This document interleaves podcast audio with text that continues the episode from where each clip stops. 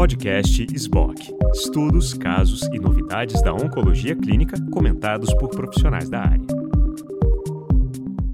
Em nome da atual diretoria da Sociedade Brasileira de Oncologia Clínica, uh, da nossa atual presidente, doutora Clarissa Matias, do nosso CEO Renan, Hoje estou eu aqui, Ana Gelati, sou oncologista clínica em Porto Alegre, junto com os meus colegas que fazem parte do Comitê de Pesquisa Clínica da SBOC. Doutora Samira Mascarenhas, que é oncologista clínica da Rede DOR em Salvador. Doutor Fábio Franck, que é oncologista clínico e pesquisador em Ijuí, aqui no Rio Grande do Sul. Doutor Gustavo Giroto, que é investigador e é diretor do CIP. Doutor Romualdo Barroso, que é coordenador da pesquisa translacional no Centro de Oncologia do Sírio-Libanês. E a gente está aqui hoje, então, para discutir com todos vocês um pouco os desafios que a gente vem enfrentando em relação à, à pesquisa clínica, o que a gente tem de novidade e qual vai ser também uh, o papel uh, desse comitê e da SBOC como um todo, como a gente uh, pretende agir nesse cenário aqui no Brasil como parte assim uh, da atual gestão, alguns comitês foram criados, não só o comitê de pesquisa clínica, mas como outros comitês de subáreas de outras especialidades, para dar um suporte à atual diretoria em alguns assuntos específicos, né? Assim como a gente tem o comitê de pesquisa clínica, temos um comitê de oncologia torácica, um comitê de tumores uh, femininos, isso tudo para que a gente possa aproximar os oncologistas clínicos de especialistas em, em, cada uma dessas áreas. Né? E o comitê especificamente de pesquisa clínica que está aqui hoje com vocês, ele foi criado também, então, com o intuito de elaborar conteúdo né, né sobre esse tema e poder, de uma forma mais próxima de vocês, discutir as nossas dificuldades né, e poder interagir com as pessoas que têm uh, mais experiência nessa área. A gente sabe que a pesquisa clínica tem um papel extremamente importante no cenário brasileiro, né? A gente vem enfrentando aí algumas dificuldades nesses últimos anos. E a gente vai hoje então conversar um pouco sobre o que já foi, o que já aconteceu em relação à pesquisa clínica nos últimos anos aqui no Brasil, né? Qual é o nosso plano como comitê que, que a gente pode fazer para ajudar os centros de pesquisa, os pesquisadores e melhorar essa interface entre os oncologistas e a pesquisa clínica. E a gente também vai conversar um pouco sobre o que tem acontecido né, nesse período de pandemia, né, quais têm sido os nossos desafios e as nossas dificuldades no dia a dia no que tange a pesquisa clínica.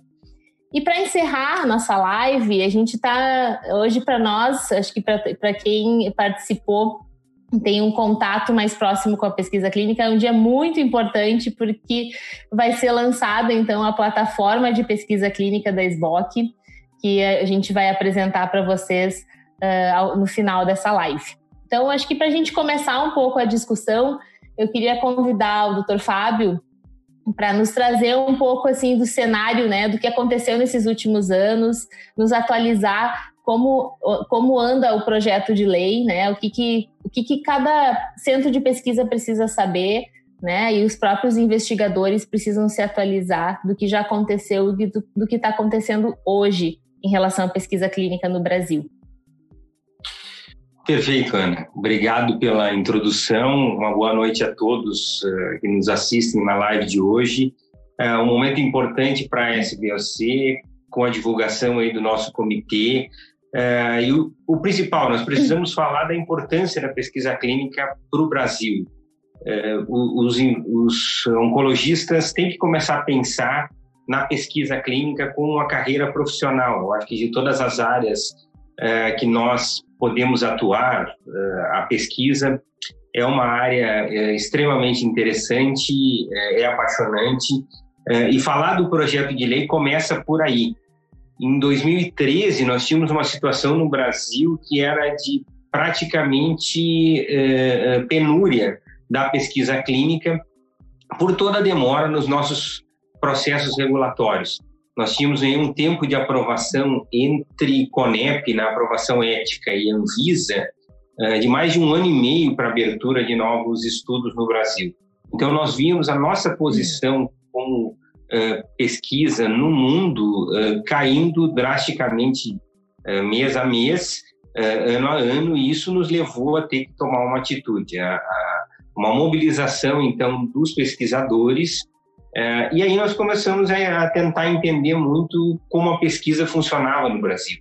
Nós tínhamos normativas e resoluções é, que tentavam regular um pouco como a pesquisa acontecia, é, mas não existia um marco regulatório, ou seja, é, essas regras elas eram mudadas a todo momento e não nos davam segurança e não nos davam uma previsibilidade no Brasil uh, de como nós poderíamos atrair mais estudos clínicos. Uh, então, nasceu uh, num congresso da SBOC em Brasília, na sessão de pesquisa clínica. eu me lembro, Ana, que naquela sessão assim não tinha ninguém, né? não é que não tinha ninguém, né, figurativamente, não tinha absolutamente ninguém na plateia, porque todas as pessoas estavam perdendo interesse, estavam ficando desmotivadas em fazer pesquisa. No Brasil. Então, através de um contato uh, de um paciente de Juí, uh, com a senadora Ana Amélia Lemos, nós levamos o debate da pesquisa clínica para o Senado Federal. Então, foram muitas audiências públicas, uh, na qual nós, então, definimos que fazer um projeto de lei traria um marco regulatório harmonizando com todas as regras internacionais, criando prazos que pudessem ser prazos competitivos, e fazendo com que então eh, nós alinhássemos a pesquisa clínica do Brasil eh, nos mesmos moldes que é realizado eh, nos países que são pioneiros, né, e que estão na linha de frente da pesquisa clínica. Então, o projeto de lei, ele desde 2015 já são cinco anos nessa luta, já tramitou por todas as comissões do Senado Federal, com o número 200 no Senado Federal. Agora ele tramita na Câmara dos Deputados com o número 7082-17, uh, e ele atualmente está esperando o relatório da última comissão, uh, que é CCJC. Como essas comissões foram extintas por causa da pandemia, nós conseguimos colocar a pesquisa clínica uh, em pauta como uma pauta de urgência. É, então, em virtude de todos os comentários que estão acontecendo, e graças a Deus se fala muito hoje em pesquisa clínica, principalmente por causa das vacinas, uh, nós tivemos ontem né, a notícia da vacina da Rússia, e nós todos pesquisadores estamos aqui coçando a cabeça para imaginar se vai ter um fase 3 ou se já vai ser aprovada com fase 2. Então, é importante que se debata a pesquisa no Brasil e nós, pesquisadores, temos que defender, então, que essa pesquisa seja feita, sim, de maneira ética, que tenha regras claras, que proteja os nossos pacientes, mas que a gente não crie mofo, né? Tá todo mundo criando mofo agora em casa na pandemia, mas uh, uh, a pesquisa não pode ficar numa fila de espera interminável. Porque hoje, quando se pergunta, quando você debate atrair pesquisa clínica para o uhum. Brasil, quanto tempo nós levamos para aprovação? Essa é a grande questão. Não existe um tempo uh, real, né? Você não consegue dar um prazo que seja um prazo uh, que ele seja uh, permanente. pode levar quatro meses, pode levar oito. Com todo esse debate, nós conseguimos reduzir o prazo hoje para aprovação para oito meses. Mas esse ainda é um prazo muito longo se nós ousamos pensar em estudos fase 2 e estudos fase 1. Um. Então, por isso que é, é importante que, nesse momento, todos os pesquisadores que assistem a nossa live é, é, possam integrar essa defesa do projeto de lei, é, solicitar que esse projeto de lei seja pautado e seja votado na Câmara dos Deputados, e isso depende do presidente da Câmara, agora o deputado Rodrigo Maia, é, em caráter de urgência. Se isso acontecer, nós temos a possibilidade do projeto até mesmo ser uh, aprovado esse ano. O que ele vai trazer para nós uh, uh, de bom e de resultado? Primeiro, nós vamos ter um prazo de aprovação ética no máximo de 90 dias, um prazo para a Anvisa que está hoje em 180 dias. Então, o prazo máximo para abertura de um protocolo de pesquisa no Brasil será de seis meses. Uh, regras claras para utilização de placebo, para acesso pós-estudo uh, e toda uma regulamentação. E o principal, a aprovação uh, ética será apenas pelos comitês de éticas locais. Não haverá mais a necessidade da aprovação dupla, né, também pela CONEP. A CONEP não será mais vinculada ao Conselho Nacional de Saúde, apenas ao Ministério da Saúde e fará apenas um papel de controle e de, uh, de capacitação dos CEPs locais. Uh, então, eu, eu realmente uh, creio que o projeto de lei vai ser aprovado e que isso vai transformar a realidade do Brasil, nos colocando numa posição de protagonistas. E é por isso que nós temos que mobilizar o nosso exército e vamos aproveitar a live, o nosso comitê aqui de oncologia, de duas maneiras. Primeiro, pedindo apoio para o projeto de lei e segundo, que a gente esteja, então, preparado e, e estejamos todos os centros de pesquisa capacitados para que, quando houver uma abertura do, do Brasil em termos de prazos que sejam previsíveis né, e curtos, que a gente possa, então, aproveitar ao máximo a nossa rede de pesquisa e trazer acesso e benefício para os nossos pacientes do Brasil. É, é, muito bom que a SBOC esteja encampando esse projeto agora. Uh, e, e, eu acho que é importante que a gente também, então, baseado nessa perspectiva real, que hoje a gente possa vender um futuro melhor do Brasil para a pesquisa clínica, uh, pelo projeto de lei, que a gente possa, então, uh, prosseguir com outros passos, e que é o objetivo do nosso comitê com relação à capacitação, a treinamentos e outros projetos aí que a gente possa desenvolver juntos uh, e pensando na pesquisa, óbvio, como uma profissão. Nós temos que ser profissionais naquilo que a gente faz uh, e a oncologia não fica fora disso. Muito obrigada, Fábio. Acho que uh, tem.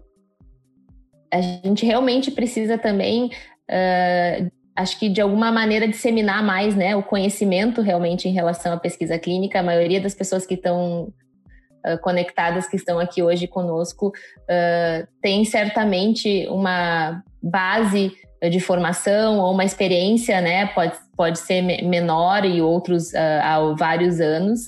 Uh, eu acho que o que tu comentou em relação ao momento em que uh, se iniciou né, a discussão desse projeto de lei, dessa regulamentação realmente da pesquisa clínica, em uma sala, num congresso da SBOC, em que praticamente não tínhamos quase uh, ouvintes, né? Acho que isso vai bem ao encontro do que a gente tem discutido como comitê, uh, de qual seria assim uma das nossas funções, né? Qual o que, que a SBOC, de que forma a SBOC realmente pode agir né, na, entre nós, entre a sociedade médica, de pesquisadores, de coordenadores, e até mesmo, em algum momento, uh, também uh, se aproximar na, da, da, divulgação desses estudos.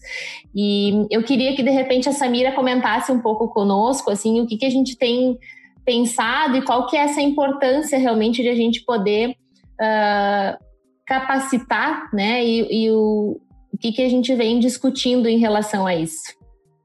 Boa noite, pessoal. Obrigada, Ana. Obrigada, Fábio, pelas palavras anteriores, né? Estou é, muito feliz de estar aqui, né? Acho que todos nós estamos muito felizes. Acho que esse feito de estar aqui hoje na SBOC, representando um comitê, representa muito para a nossa sociedade, em especial para cada um de nós. Eu acho que a gente tem realmente batalhado, especialmente o Fábio, como pegou isso para ele como uma uma luta pessoal. A gente tem muito orgulho de tê-lo aqui no comitê. Né? Acho que é importante fazer essa menção. É, Ana, como, como o Fábio falou, eu acho que a pesquisa clínica, dentre todas as áreas da, da oncologia, é, existe um gap na profissionalização. Né? Então, a gente precisa é, atuar de uma forma efetiva para poder ver onde é que a gente está precisando de treinamentos, né? A gente sabe que existe uma demanda muito grande, então a gente tem um interesse e isso é uma coisa muito positiva. Eu acho que a maior representação desse interesse na pesquisa clínica é esse webinar. Né, as pessoas estão logadas, estão interessadas, mesmo com vários eventos acontecendo ao mesmo tempo. A gente teve aí um sucesso grande de participação. E mais uma vez a gente tem que agradecer também essas pessoas, né? Porque elas vão nos ajudar a seguir. É, a SBOC entende a importância disso e, tá, e de estar tá perto no treinamento dessas pessoas, a gente enxerga que existe uma janela de oportunidade naquele jovem oncologista e naquele residente que está saindo do treinamento e que eventualmente não tenha isso no seu treinamento associado. Para isso, já existe um programa de capacitação que é feito lá em Juí com o Fábio, né? É um programa que já existe da SBOC, tem um sucesso muito grande, e a ideia é que a gente possa expandir isso para outros centros e que a gente possa realmente levar a informação para o nosso país inteiro, que é tão territorial.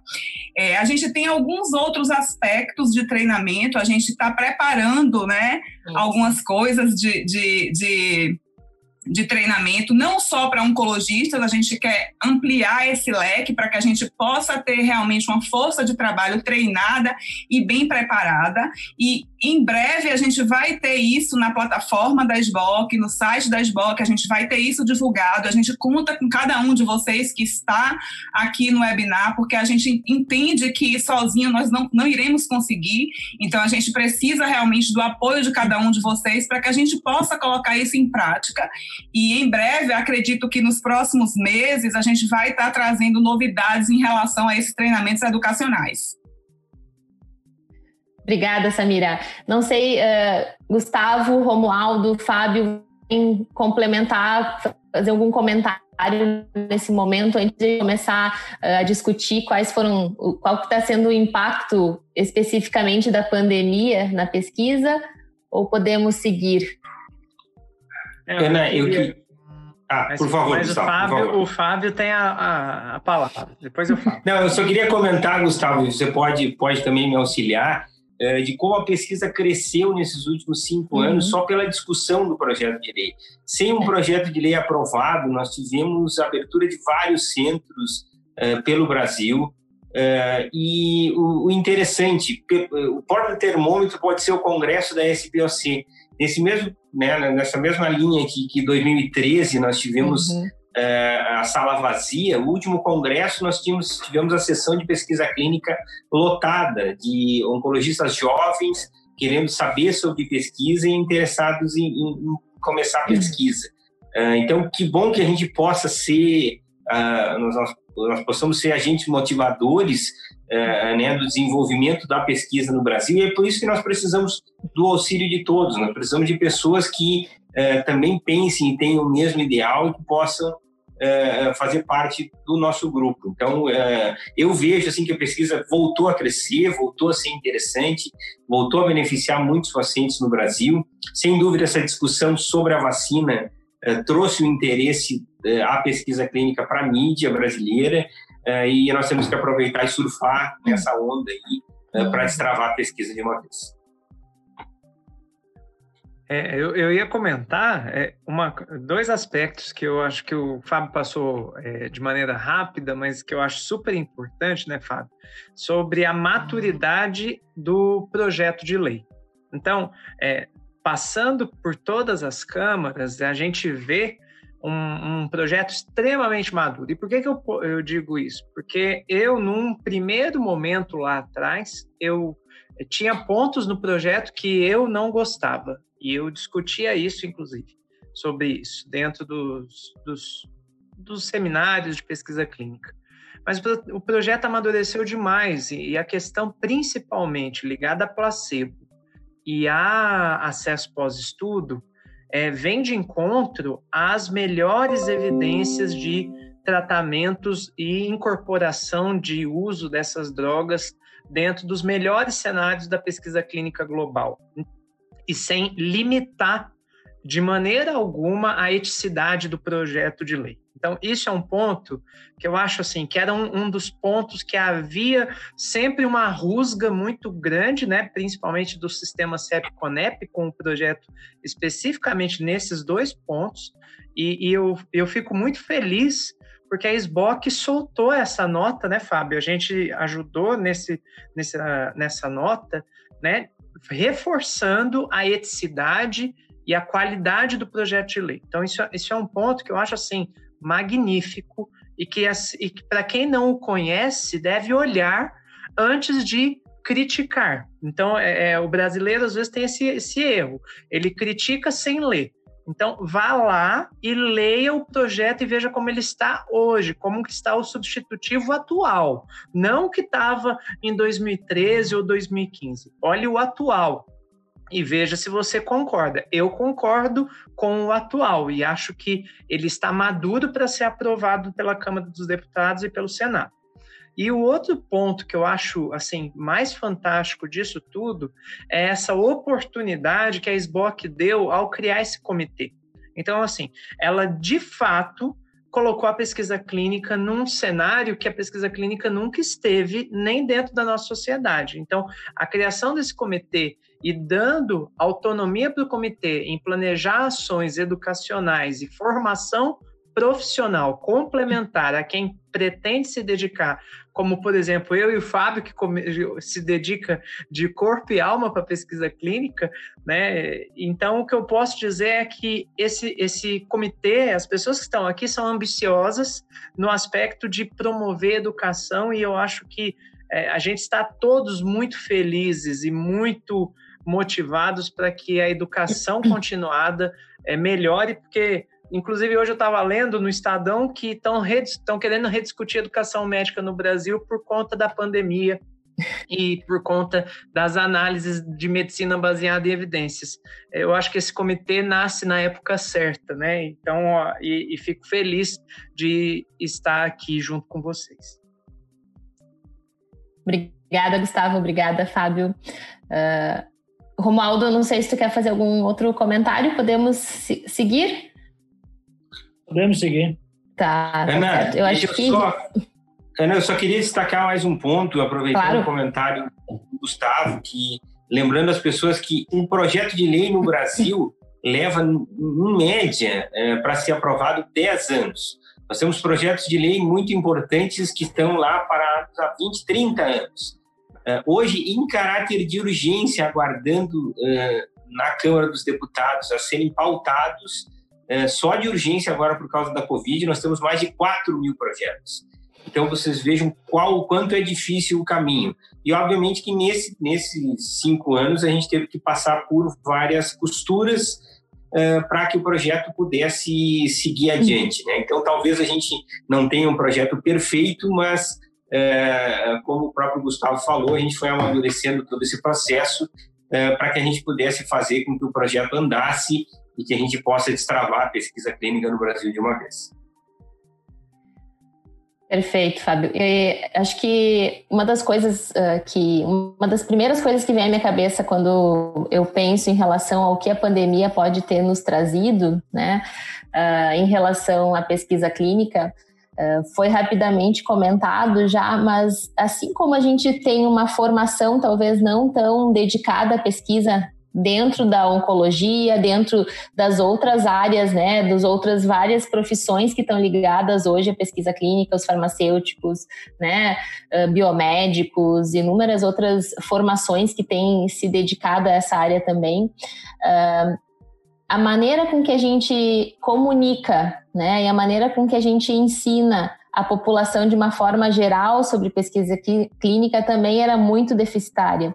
E eu acho que todo, toda essa questão, toda, uh, todo o envolvimento da população de uma forma geral em relação à pandemia, uh, talvez tenha conseguido tornar um, deixar a pesquisa clínica um pouquinho mais próxima, não só não só de nós, de, de quem está envolvido na área da saúde, mas daquelas pessoas que talvez não tivessem realmente uma ideia uh, da complexidade que é a gente desenvolver uma droga nova, desenvolver uma vacina, os trâmites e porque certamente vocês foram questionados e, e a gente a gente leu inúmeras uh, inúmeros comentários sobre uh, por que demora tanto, como que não tem nenhum tratamento para o coronavírus, como que essa vacina demora tanto tempo para ficar pronta.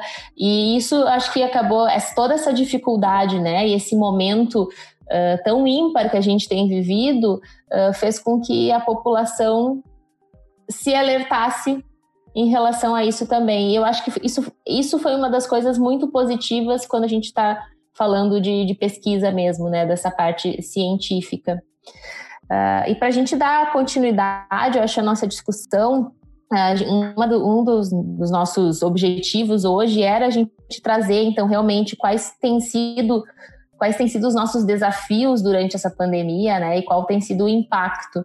E eu vou pedir para o Fábio, então, comentar qual tem sido a experiência dele, né? E acho que um pouquinho uh, do que pode acontecer em relação ao tempo de aprovação dos estudos por causa da pandemia, né? Se é que isso pode ter um impacto positivo na oncologia também, o que que, o que, que tu acha, Fábio, do que vem, vem sendo discutido e do que mudou em relação ao tempo de aprovação, não só para os nossos estudos, mas de uma forma geral?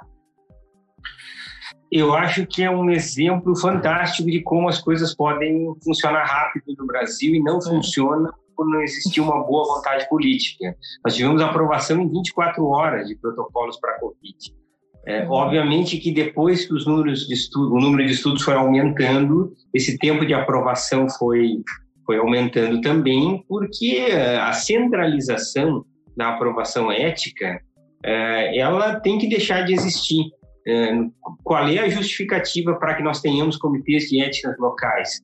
Capacitados e formados e regulamentados junto à CONEP eh, e que fazem todo o trabalho de aprovação e depois nós temos que passar para uma segunda aprovação eh, por outro comitê. Né? Então, o papel da CONEP ele não é de, eh, de, de aprovação de protocolos, é, é de capacitação e de regulamentação dos CEPs locais. E ele pode servir como uma segunda instância. E nós precisamos retirar também é, da CONEP o viés ideológico é, e por isso que nós queremos que a, a CONEP esteja vinculada ao Ministério da Saúde e não ao Conselho Nacional de Saúde. Então, vejam como é possível é, se aprovar protocolos de pesquisa rapidamente se nós tivermos boa vontade e nós tivermos uma estrutura adequada. E dois pontos aqui que são bastante interessantes. A Anvisa também aprovando rapidamente, fazendo uma força-tarefa para isso. Uhum. Nós sabemos que hoje o nosso prazo maior é, de aprovação é a aprovação da Anvisa, é, que faz com que os estudos em oncologia demorem mais tempo. E a outra coisa interessante também é que uh, os estudos que foram aprovados rapidamente foram os estudos para COVID. Os nossos estudos de oncologia continuam demorando exatamente o mesmo prazo, né, porque certamente eles passaram para trás da fila é, e, e era uma necessidade, uma prioridade. Então, nós precisamos também levar isso mais a sério. Como? Uh, então, descentralizando, acho que cada um podendo lidar com o seu comitê de ética local facilita muito, né? Porque nós vamos ter uh, essa comunicação direta. E segundo, nós precisamos, de alguma maneira, apoiar politicamente a Anvisa para que ela aumente a sua força de trabalho e tenha, então, equipes capacitadas para deliberar os projetos de pesquisa de uma maneira mais rápida. Então, agora nós uh, precisamos é cobrar. Ok, maravilhoso, né? Os uh, projetos de Covid foram aprovados em tempo recorde, isso é sensacional. Vocês mostraram que é possível e agora então nós queremos que isso seja estendido para todas as áreas, incluindo a oncologia, e que nós tenhamos uma aprovação rápida uh, em qualquer cenário. Então, é, é é, é isso que nós precisamos agora é, aproveitar esse momento, é, que é o momento ideal, para que isso fique como um legado. É, eu conversava é, com é, o pessoal da Anvisa em uma outra live pelo projeto de lei e eu colocava exatamente isso. O que nós exigimos como pesquisador é que o legado da Covid, em termos de aprovação e regulamentação, seja um processo mais ágil para que a gente possa beneficiar muito mais tempo. Porque se nós já beneficiamos os nossos pacientes em poucos meses que nós temos para recrutar, você imagina se a gente puder competir de igual para igual, né? o que a transformação que isso vai ser.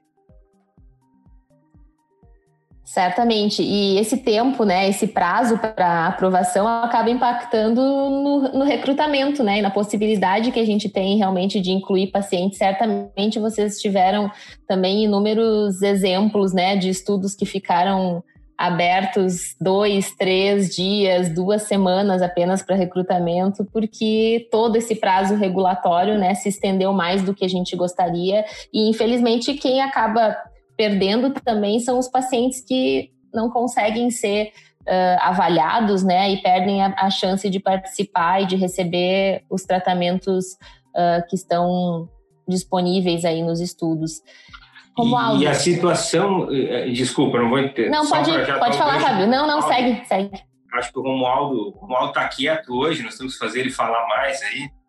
É, é, eu acho que a situação mais dramática que nós temos em oncologia hoje é a ausência de estudos para pacientes politratados. Nós temos muitos estudos para a primeira linha, paciente ECOG 0 e 1, né, que seria a situação ideal para testar inúmeras situações, mas nós não temos estudos fase 1, estudos fase 2, estudos, eh, estudos basket com, com pacientes politratados, que é onde realmente nós precisamos também de, de mais acesso e possibilidade de tratamento para os nossos pacientes. E por que, esses estudos não existem aqui? Porque para que a gente tenha esse tipo de estudo, nós precisamos de um prazo de aprovação de 60 dias. Então, se nós temos oito meses, obviamente que nenhum patrocinador vai querer abrir esse tipo de estudo no Brasil. Nós temos hoje uma competição que é global. Uh, então, por isso que nós temos que insistir para prazos mais curtos. Romualdo, qual tem sido tua experiência nesses últimos meses em relação a, ao recrutamento mesmo dos pacientes, né? A gente tem, tem tido vários estudos que ficam on hold, várias empresas uh, suspenderam o recrutamento por um tempo, né? E a gente acaba, uh, não sei se foi essa a experiência de vocês, a gente acaba ficando com um número represado mesmo, né? De pacientes que uh, precisam muitas vezes, né? Dos estudos clínicos para receber o tratamento. É, essa é a realidade daqui. Eu estou mais calado hoje, Fábio, porque tem que ouvir você falar, né? O Camila, o Gustavo, estou aqui para atender e, né? Então, é tranquilo aqui. É, mas, é, Ana, essa é a realidade realmente. Eu acho assim, acho que quando a gente fala de recrutamento e de paciente, a, a primeira frase que a gente tem que lembrar é segurança do paciente. Então, isso é, é para qualquer investigador. Acho que antes da gente querer ajudar o paciente, a gente tem que pensar em não fazer mal ao paciente. Então, toda essa questão do Covid é, faz a gente lembrar desse afori, aforismo. E então, por conta de segurança mesmo, alguns patrocinadores que não se julgaram capazes de realizar suas monitorias, isso ia prejudicar além dos pacientes, os próprios é, estudos, né, a análise dos estudos e comprometer, inclusive, análise de eficácia e segurança das medicações, eles optaram por isso. E alguns outros, não necessariamente a gente fechou, mas a gente, dependendo do tipo de estudo, quando é estudo mais de biomarcador, ou estudos que é, exigiriam um exame de rotina, algo que vai aumentar de alguma forma o risco do paciente de contrair Covid, a gente tem é, deixado em segundo plano. Então, alguns pacientes, pelo menos na experiência que a gente teve, tem alguns desvios de protocolo, que são desvios de protocolo, na minha, na minha concepção, aceitáveis, para não expor o paciente a, a, ter que sair de casa para fazer um exame de follow-up uhum. depois de seis meses que ele descontinuou uma medicação. Então, acho que essa é a grande mensagem em relação a recrutamento. Temos que ter sempre o foco na segurança do paciente.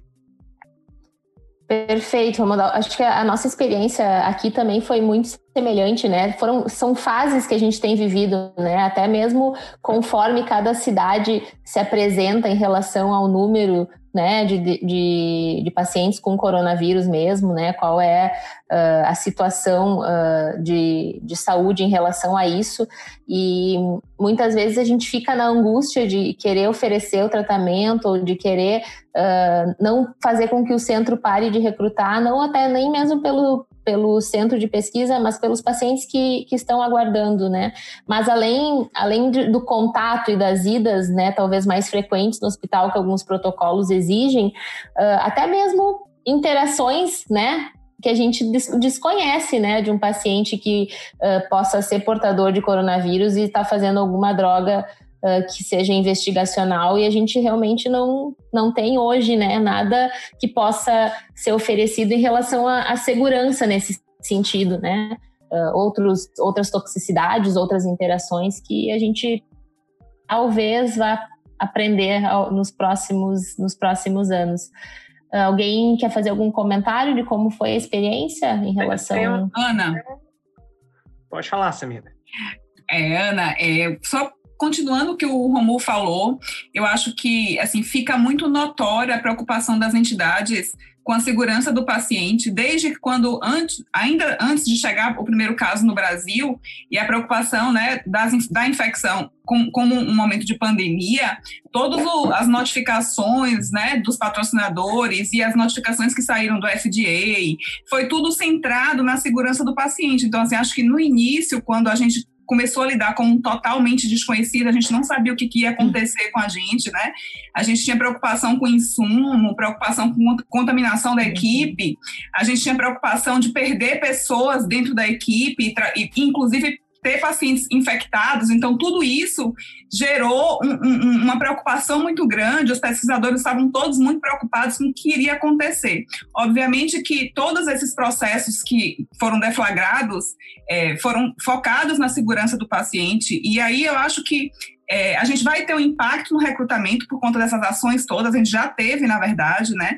É, Estava vendo ontem que saiu um dado da Nature Reviews que nos Estados Unidos teve um, um, um decréscimo de 60% de inclusão em estudo, e na Europa em torno de 80%. A gente não tem esse número no Brasil ainda, mas muito provavelmente a gente vai ter queda também.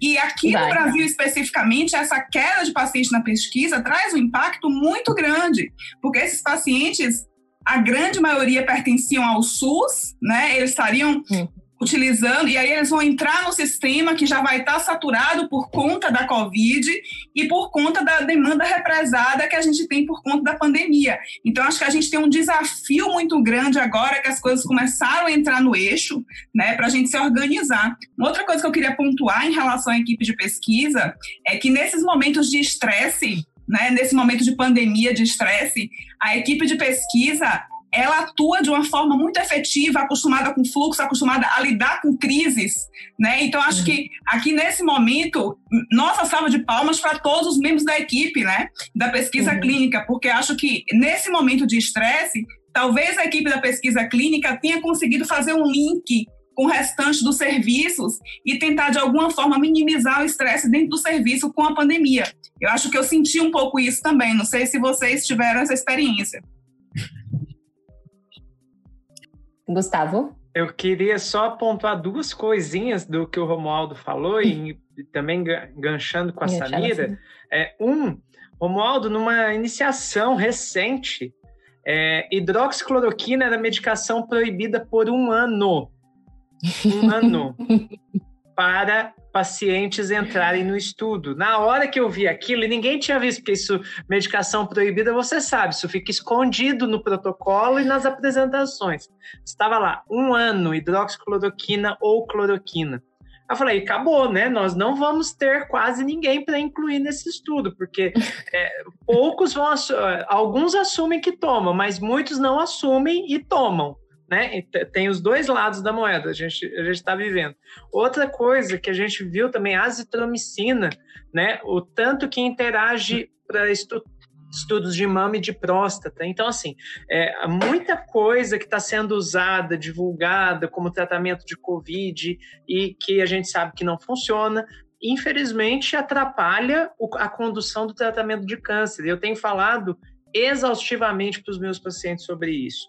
E, eu, eu parabenizo a lembrança fantástica das equipes de pesquisa na pandemia, Samira. Você foi muito feliz na colocação, porque nós tivemos, inclusive, nosso centro não é oncológico, ele é único, ele é total. Então, enfermeiras da UTI indo trabalhar em UTI de Covid, voltando para o centro de pesquisa para continuar é, ajudando na coordenação dos estudos para terapias anti-Covid. A, a, nossa equipe também super entusiasmada em melhorar os fluxos dos nossos pacientes. Então, realmente é, é, é digno de todos os nossos aplausos o trabalho dos nossos coordenadores de pesquisa.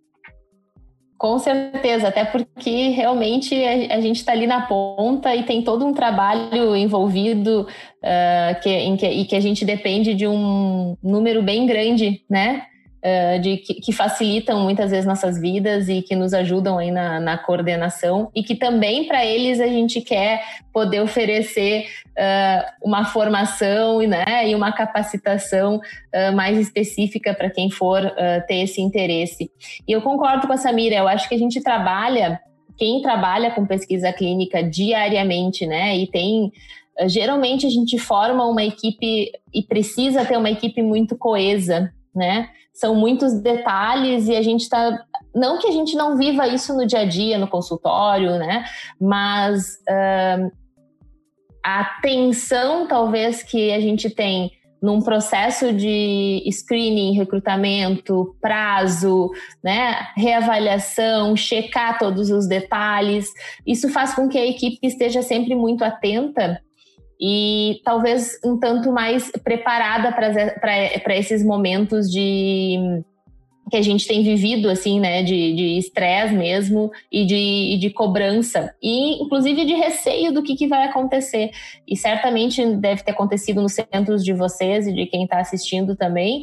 Uh, a gente fica com um número reduzido de funcionários, a gente depende que cada um uh, que está ali trabalhando realmente esteja dedicado, né?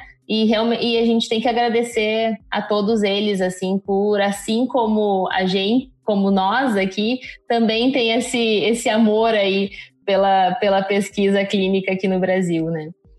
E Gustavo, eu queria que tu nos dissesse um pouquinho assim como tem, como foi tua experiência, assim, e a gente vai depois discutir uh, entre nós também em relação às monitorias, né? Porque como a gente conversou já alguns minutos atrás, uh, o monitoramento da pesquisa clínica é um, um processo muito importante. Às vezes a gente nem se dá conta do quanto isso impacta. Impacta lá no resultado do artigo que vai ser publicado, né? Depois, porque a gente tem que confiar nos dados que a gente coleta, mas alguém também tem que fazer essa, essa revisão. Como que como que fica, né, a monitoria agora em época de na, na época da pandemia?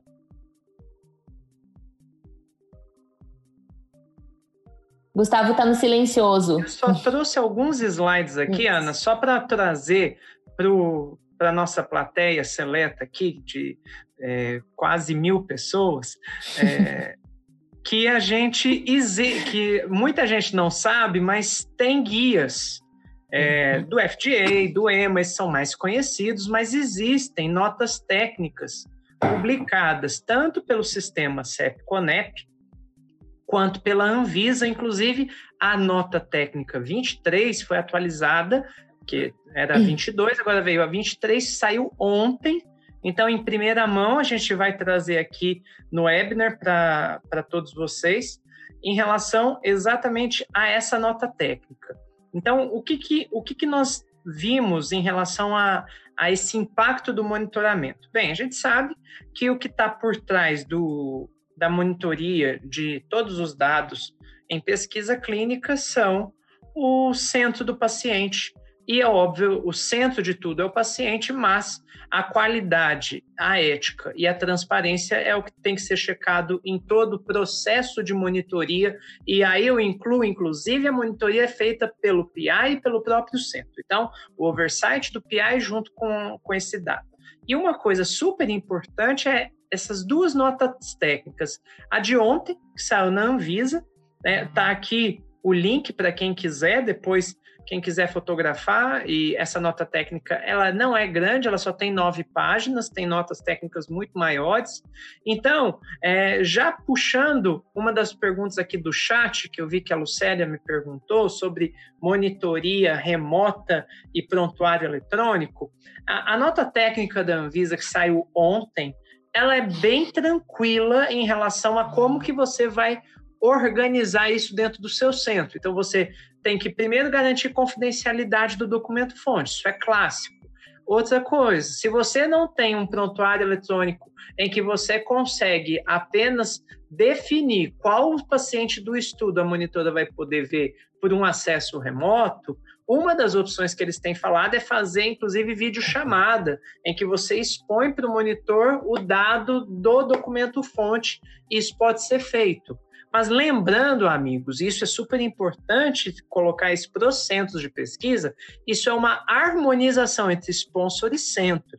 Não é uma coisa de cima para baixo, é uma conversa em que você pode, inclusive, é, na excepcionalidade de ausência de monitoria presencial, permitir desde que isso esteja de acordo não só com o compliance do sponsor, mas também com o compliance da sua instituição.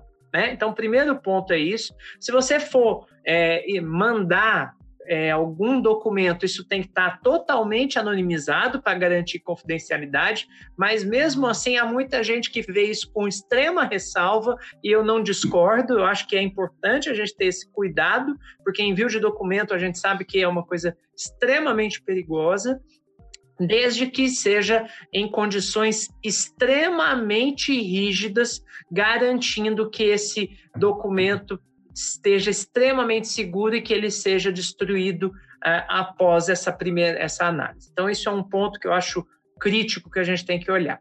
A eticidade, isso não muda, o cuidado com o paciente, a segurança do paciente é sempre número um, né? E aí eu incluo aquilo que a gente aprende no avião, né? Não adianta você pôr a máscara na criança e depois em você. Primeiro você põe em você, depois na criança. Se você não tem segurança dentro do seu centro, como é que você vai dar segurança para o seu paciente? Então, primeira coisa, estabelecer estratégias claras dentro do centro de pesquisa para minimizar os riscos de transmissão de coronavírus e, consequentemente, porque, óbvio, se você não tiver a sua equipe extremamente protegida para continuar o seu trabalho, isso também vai refletir na qualidade do seu dado, porque equipe desfalcada, obviamente, há sobrecarga de trabalho, e quando tem sobrecarga de trabalho, em geral, há maior risco de desvios né, inesperados. Então, como o Romualdo falou, os desvios Covid, tanto é que já foi meio codificado pelos sponsors, né, o que é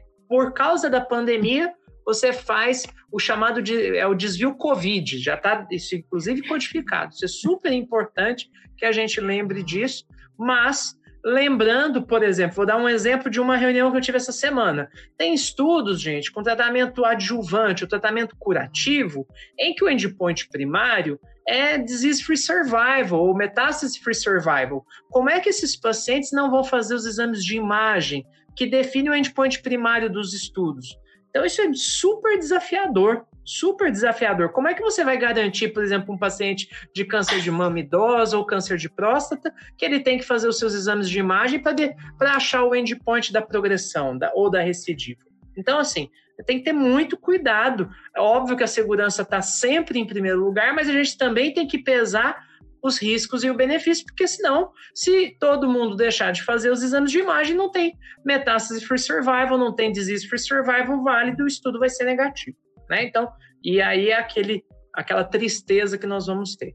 A CONEP, ela basicamente, ela reforça o que já está na, na norma operacional dela, não tem praticamente nenhuma grande mudança dos estudos de oncologia em relação aos cuidados, eticidade, tudo. Ele sempre é centrado, né? Todas as normas da CONEP, orientações são muito centradas no paciente e não há praticamente nenhuma grande divergência em relação a isso. Mas o que eu acho mais importante, conversar né, dialogar, converse com os times, converse com os times da indústria, né, dos seus patrocinadores, né, tentar ver formas para que é, a segurança do paciente esteja garantida, os endpoints dos estudos não sejam prejudicados, a segurança da sua equipe e se havendo condições de fazer um bom trabalho é, remoto ou presencial nas monitorias, que isso seja acordado dentro daquilo que a gente considera as melhores práticas.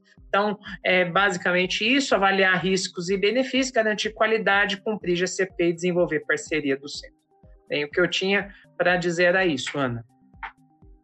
Ótimo, acho que realmente a gente tem que trabalhar com, com segurança e acho que muito bem lembrado, não, não, é só a segurança do, do paciente, é a segurança de toda a equipe, né? A gente só vai poder garantir segurança para o paciente se a gente tiver uh, seguro também, né? Alguém quer fazer algum Pode falar. Só respondendo, nós temos feito muita. Como é RBM, é, RBM agora, tem muita gente fazendo monitoria remota já, uhum. já se fazia isso. Então, o que a gente sabe é que isso já vinha sendo feito. Uma coisa que eu acho que é um caminho sem volta, Ana e amigos, e, e se vocês é, quiserem discordar ou colocar algum comentário, é o acesso remoto. Eu acho que isso a gente tem que melhorar muito do acesso remoto com segurança. Eu acho que uhum. isso é uma coisa super importante. A gente sabe dos ataques de hacker em hospitais, a gente já teve tentativas no nosso, eu não sei se no de vocês também. Então, assim, a segurança em primeiro lugar.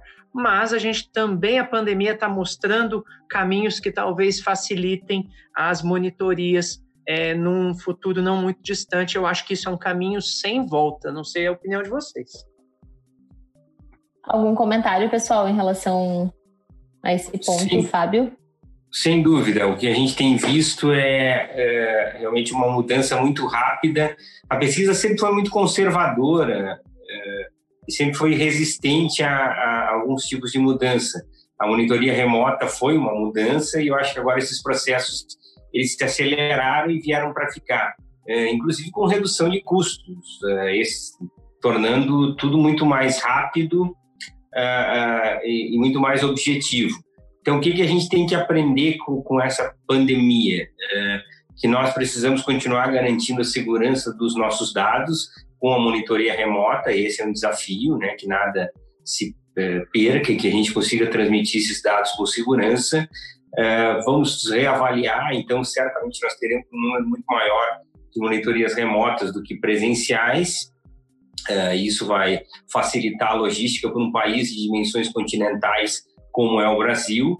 Uh, uh, eu, sinceramente, acho que a gente teve poucos problemas logísticos, falando em Brasil, né, do que a gente esperava. Eu acho que fiquei com muito medo de, de com relação aos supplies, ao envio de amostras. Eu acho que isso não, a gente não teve uma, uma perda muito grande. É, mas é óbvio, né? É, nós temos que ficar atentos agora é, de como, como isso vai reiniciar. todo o Brasil também teve um impacto muito grande, porque de uma hora para outra muitos patrocinadores fecharam o recrutamento.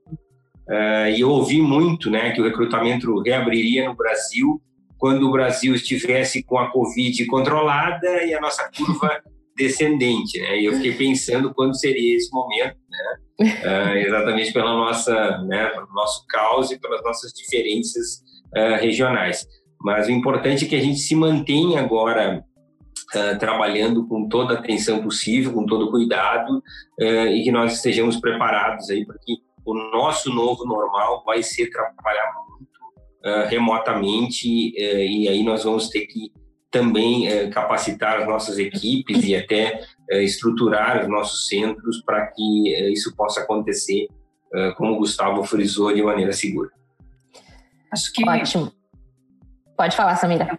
Eu acho, Fábio, que além dos problemas prévios que a gente tinha, né, de inclusão pré-Covid, que a gente precisava lidar com isso, a gente vai ter uma barreira adicional aí, um desafio importante a mais na pesquisa clínica, que é recrutamento digital, né, ter telemedicina e monitoramento remoto, como vocês falaram. Eu acho que vai ser um desafio a mais para a gente carregar aí no colo para que a pesquisa possa deslanchar. Mas a gente aguenta. é isso aí. Deixa eu compartilhar uma coisa com vocês, uh, só para quem está nos assistindo também ter essa informação. A gente atingiu mais de 300 participantes e esse era o nosso era o nosso teto da live. Então, só para informar todos e vocês poderem uh, falar para os colegas que tentaram entrar e não conseguiram, que uh, a gente vai, dis vai disponibilizar o áudio também da live pelo podcast da SBOC. E a gente abriu agora a entrada pelo YouTube, se ainda alguém quiser acompanhar esse nosso finalzinho.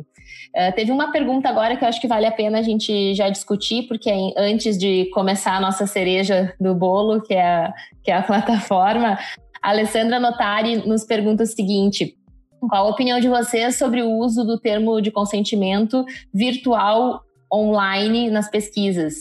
Uh, não existe uma regulamentação clara sobre o consentimento à distância e tem sido necessário nesse momento, principalmente em estudos que envolvem pacientes na área uh, que que o coronavírus está mais intenso. Querem, alguém quer comentar aqui?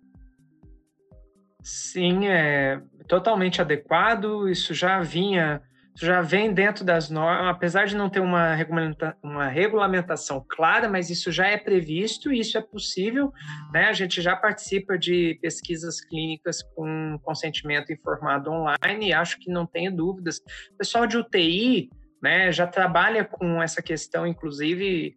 É, às vezes não tem nem ninguém da família, né? Às vezes o próprio Estado é, a, assume como para algum paciente, então acho que isso daqui é totalmente viável. É que talvez em oncologia isso não é muito comum, mas em outras áreas é, é mais comum, sim.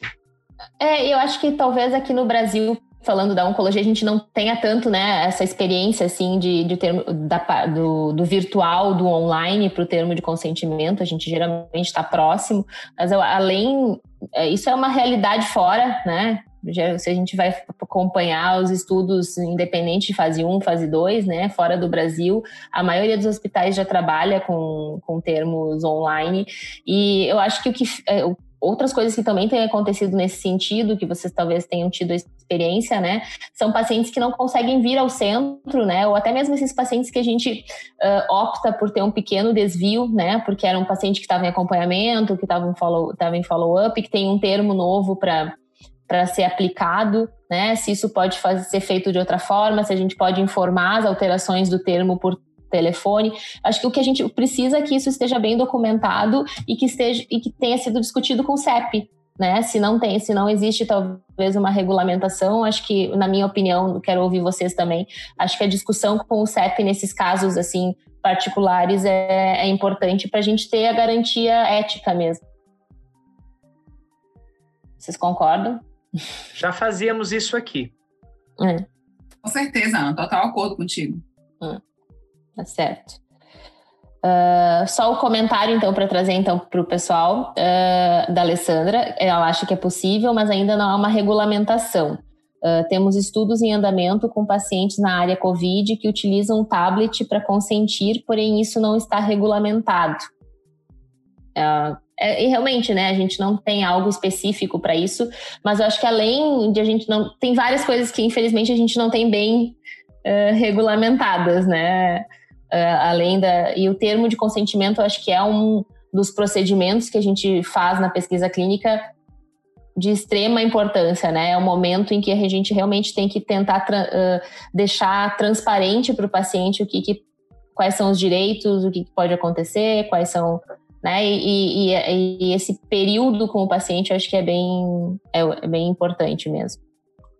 E o período para regulamentação, Ana, é, é agora, né? Nós temos Exato. que aproveitar é, e, e, realmente modificar as coisas a nosso favor. E isso tem que partir, essa demanda e essa exigência tem que ser é, dos investigadores. Nós temos que fazer essa cobrança, é, e por isso que a criação de um grupo forte de pesquisa em oncologia, que que possa ser é, é, guiado pelo comitê, mas volto a frisar que todas as pessoas que estejam nos uhum. assistindo se sintam parte desse comitê, Exato. possam, como a Alessandra, é, é opinar, sugerir, todos são bem-vindos e com isso nós vamos ter uma força para fazer as modificações que nós precisamos.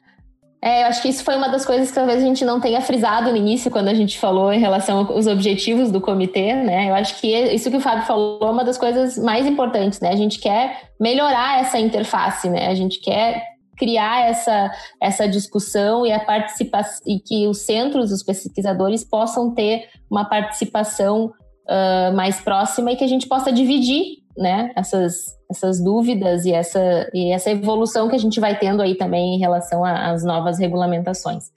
Mas, pessoal, uh, agora já são nove horas, então eu acho que a gente precisa dar seguimento aí às nossas discussões e a nossa, uma, um dos motivos, então, da nossa uh, felicidade, que além de ter tantas pessoas uh, participando, né, fiquem à vontade também nos próximos minutos aí, quem mais, se tiver mais algum questionamento, pessoal, por favor, nos escreva, né?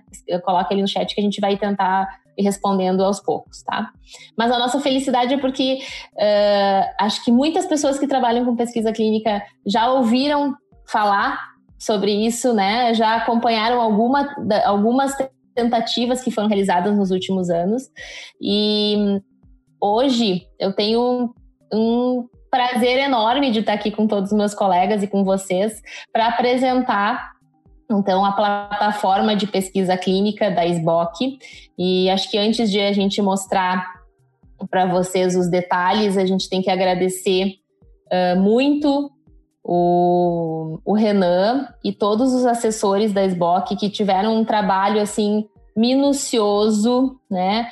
Uh, principalmente nesses últimos dias, para poder fazer com que essa plataforma esteja online a partir de agora. Esse é o momento do lançamento, então, a partir de agora, a plataforma de pesquisa clínica da SBOC está funcionando né? E para quem se pergunta o que é isso, né? O que, que é a plataforma clínica da, da Sociedade Brasileira de Oncologia Clínica, uh, ela surgiu com a intenção de a gente poder impulsionar o recrutamento dos pacientes, né? Para as nossas pesquisas, fazer com que essa, como a gente falou antes, fazer com que essa interface entre os centros de pesquisa, os coordenadores e os oncologistas, de uma forma geral, seja maior e que as pessoas consigam num único local, encontrar quais são os estudos abertos no Brasil que estão em recrutamento.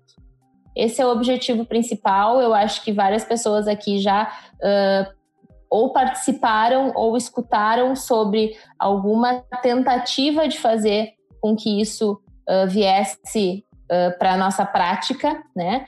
Então, para a gente deixar bem claro, o nosso objetivo é que a gente possa divulgar todos os estudos clínicos que estão abertos para recrutamento no Brasil, potencializar o relacionamento entre o oncologista e os investigadores né, e oferecer uh, de uma forma exclusiva, inicialmente, de uma forma segura, a todos os associados da SBOC essa planilha, né, e esse acesso a esses estudos que estão que estão abertos, tá? Uh, existe uma questão muito importante que eu acho que até o Gustavo comentou antes em relação até a ataques, né, uh, que é em relação à segurança, né? Tem vários detalhes que vocês vão aos pouquinhos vocês vão entender em relação à plataforma que foram tomados realmente para garantir a segurança.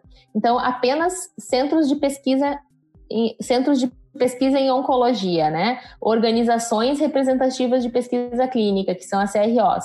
E os patrocinadores, né, a indústria ou algum outro patrocinador uh, que esteja uh, responsável pelo estudo, que vão poder se cadastrar e preencher o formulário para colocar, então, os estudos online e para que esses estudos apareçam uh, na plataforma SBOC. Tá? A SBOC vai receber isso, vai checar as informações, vai revisar se está tudo correto e aí sim vai aprovar a publicação no site. Tá? Tem um sistema eletrônico que foi desenvolvido para que apenas estudos em recrutamento sejam disponibilizados. Né? A gente, uh, no momento de cadastro, uh, é, é, se é questionado né, até quando esse estudo tem previsão de estar aberto, então apenas os que realmente estão com recrutamento ativos vão aparecer na página. E por enquanto a página é exclusiva para cadastro de pesquisas clínicas em oncologia aqui no Brasil, não de outra especialidade. Tá? Então, quais são as etapas? Como que vai funcionar? Né?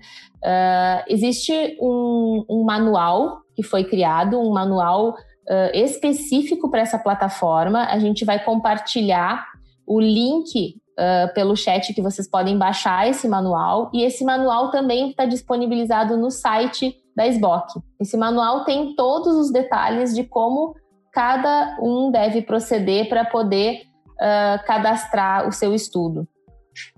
Para vocês uh, entenderem um, um, pouquinho melhor, uh, a primeira etapa é a pessoa que vai querer cadastrar se identificar se é um centro de pesquisa ou se é um patrocinador. Por que isso? Porque a gente não pode ter duplicidade né, de cadastro dos estudos clínicos. Então, todos os estudos que são multicêntricos, eles vão ser cadastrados pelo patrocinador. Né? A, a SBOC já tem o contato com a grande maioria dos patrocinadores, né? todos eles com certamente com grande interesse de que isso realmente aconteça na prática, né? E os centros de pesquisa uh, individuais podem cadastrar os estudos que são de centro único, Né? Então, por exemplo, eu, Ana Gelati, sou investigadora aqui em Porto Alegre. Eu tenho um estudo que foi uma iniciativa minha de investigador, mas que só tem recrutamento no meu centro. Então, eu vou cadastrar esse estudo na plataforma com os critérios de inclusão, com o nome do estudo, né? Uh, assim como vou seguir uh, a, essa, esse manual uh, da plataforma. Agora, esses, a maioria dos nossos estudos não são de centro único, né? A maioria dos nossos estudos são estudos multicêntricos patrocinados pela indústria.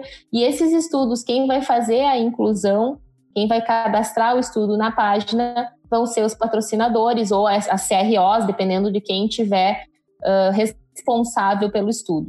Uh, esse contato, a SBOC e o comitê vai ter com todos os possíveis patrocinadores aqui no Brasil para que isso seja uh, da melhor forma uh, informado, né, e para que todos os estudos estejam cadastrados. Depois desse cadastro inicial, então, vai receber uh, uma, um e-mail de confirmação de que está tudo adequado ou de que faltou alguma informação para daí sim estar tá aprovado e aparecer na página. Tá? Esse, é o, esse é o tutorial, tá? Essa é a carinha do nosso arquivo de orientação e ele vai estar, então, disponível no site da SBOC, sboc.org.br barra pesquisa clínica. A gente vai, é um formato em PDF, então todos nós aqui do comitê também vamos poder uh, compartilhar com vocês esse documento para que todo mundo entenda e a gente vai estar certamente à disposição de todos vocês para tirar as dúvidas, né? E, e para poder fazer com que é, esse, esse sonho que demorou tantos anos, né, para acontecer aqui no Brasil, que a gente possa ter um local onde, onde a gente encontre todos os estudos que estão abertos para facilitar a nossa vida de consultório, né, do oncologista, que a gente sabe que é corrida, né, e nem sempre a gente tem tempo de ficar entrando em contato e, e querendo saber uh, o, um, onde existe um estudo para o paciente que a gente está atendendo. Essa, esse é o principal objetivo, que a gente possa facilitar e melhorar essa interface. E agora eu queria pedir uh, para os meus Samira, Romualdo, Fábio, Gustavo, uh, vocês alguma coisa aí que eu tenha esquecido, alguma coisa que vocês queiram reforçar em relação à plataforma para a gente poder dizer aí que estamos oficialmente com ela no ar. Ana, você foi eu... maravilhosa. É, eu quero comentar, Ana, que é, a princípio no, Uh, o nosso guia sempre é o clinicaltrials.gov e uh, o que a gente percebeu no decorrer de todos esses anos, porque foram inúmeras as tentativas de se criar uma plataforma nacional uh, para auxiliar os oncologistas, é que muitas pessoas têm dificuldade em acessar o Clinical Trials. Uhum. Nós descobrimos que muitos associados SBOC não dominam inglês então, a ideia aqui é uma, uma plataforma simples, objetiva, uh, esteja sempre atualizada. Por isso, uh, as outras tentativas eram, eram sempre de que os centros colocassem os seus estudos um a um, e isso fazia com que a plataforma não, seja, não fosse atualizada de maneira correta. Uhum. Sem dúvida, a indústria farmacêutica e os patrocinadores têm uma capacidade muito maior de alimentar a plataforma, uh, e que as pessoas então compartilhem com seus referenciadores, com suas equipes, uh, para que a plataforma possa ser utilizada com o melhor objetivo que é possibilitar acesso aos pacientes uh, de oncologia a um centro mais próximo local onde eles residam, onde eles possam ser tratados. então, o objetivo da SBOC sempre foi de que a gente pudesse criar centros de pesquisa em todas as regiões, uh, não só concentrados no sul e sudeste, uh, e que as pessoas possam ter acesso à pesquisa e a tratamentos melhores próximo do local onde elas uh, vivem. Então, a plataforma também vai servir para isso, para que as pessoas busquem de uma maneira rápida onde possa existir um protocolo de pesquisa mais próximo. É no site da SBOC, sboc.org.br barra pesquisa clínica. Ali a gente vai encontrar esse, esse tutorial em relação a como fazer esse cadastro. E, mais uma vez, a gente está uh, à disposição para poder solucionar as dúvidas que surgirem. Uh, e agora a gente tem alguns comentários e talvez algumas perguntas aqui ainda uh, para a gente poder discutir. Deixa eu só dar uma olhada se vocês quiserem ir me ajudando aí, quem estiver olhando também. Queria só fazer um comentário, Ana. Do, claro, do, por favor. Duas perguntas, duas questões aí, aparentemente de, de jovens, ou foi só a Flávia? Mas, assim, acho que a mensagem para os residentes e para os jovens oncologistas é fiquem ligados na SBOC, fiquem ligados nas mídias sociais que a SBOC tem, porque, é, como a Samira já adiantou aqui de, é, no começo da live, a gente tem uma série de projetos que estão em construção, além dos que já existem, com foco é, em capacitação de pesquisa clínica, não necessariamente só é, para a equipe médica, mas também pensando em toda a equipe, porque muitas dessas é, questões de capacitação elas são para todos os investigadores e para todos os membros que conduzem pesquisa clínica. E, e, a outra coisa que eu acho que é muito importante é, é sempre tentar ter contato com colegas e pessoas que têm experiência com pesquisa. Então, se o seu centro não tem experiência, vai atrás, é, fala com alguém do comitê. Existem essas oportunidades de estágio aí com, com o Fábio, que todo mundo aqui do comitê também quer fazer esse estágio com o Fábio. Então, é muito bom mesmo e a gente quer expandir isso daí. É, é, eu, ia até começar a falar coisas aqui, mas eu não posso falar, então vou ficar calado. Um Cenas dos próximos capítulos, né, Romaldo? Isso aí. Isso, já ia começar, então tá bom. Uh, acho que vale reforçar que a Fernanda, né, que é responsável pelo Instituto Projeto Cura, perguntou como que eles podem uh, participar e, e, acho que a Samira e o Gustavo já responderam aqui para ela, mas para a gente reforçar para todo mundo que todos, toda ajuda, né, a divulgação é bem-vinda e que certamente a gente tem que sentar e conversar qual vai ser a melhor forma que a gente possa trabalhar uh, em parceria também. Tem uma pergunta também, Ana, que é a respeito de, da, da plataforma, se os estudos já vão ser começados a... É, nós estamos em contato através da SBOC com as indústrias farmacêuticas, os patrocinadores, para que eles façam isso agora o mais rápido possível e já comecem a utilizar a plataforma é, a partir do nosso lançamento oficial agora. Perfeito, isso mesmo. A partir de amanhã, a gente imagina que é claro que a gente não tem a gente não tem como garantir que a, a, gente na primeira semana já vai ter todos os estudos cadastrados. A gente não, não deve nem imaginar que seja que aconteça dessa forma. Mas a partir de agora ela realmente já está ativa e eu acho que também faz parte uh, até dos centros assim, de, dos contatos que cada centro de pesquisa tem, talvez com os patrocinadores de alertar, porque é uma forma de, de nos ajudar a, a divulgar e eles procurarem a SBOC também para poder uh, cadastrar. Eu acho que aqui uh, Romualdo já falou bem, né? Os residentes têm que ficar atentos e os jovens oncologistas também, que tem muitas novidades que a gente vem planejando para todos. Então, acho que a gente conseguiu cumprir aí com o nosso objetivo de discussão, com o tempo que a gente tinha se proposto. Acho que foi uma discussão muito rica, assim. E mais uma vez, assim, vamos agradecer demais a participação de todos vocês.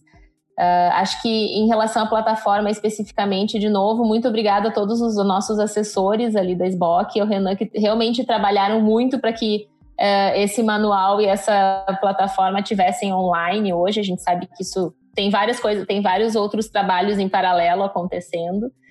E agradecer eu especificamente a Samira, ao Romualdo, ao Fábio e ao Gustavo, que aceitaram estar aqui comigo hoje nessa, nesses nossos dois anos aí de, de jornada. Muito obrigada. E obrigada a toda a diretoria da SBOC que está nos dando essa, esse espaço para que a gente, para que essas pessoas aqui que amam tanto pesquisa clínica, né, possam estar juntos aqui discutindo e com todos vocês procurando quais vão ser as nossas soluções melhores aí para que a gente possa expandir a pesquisa clínica no Brasil.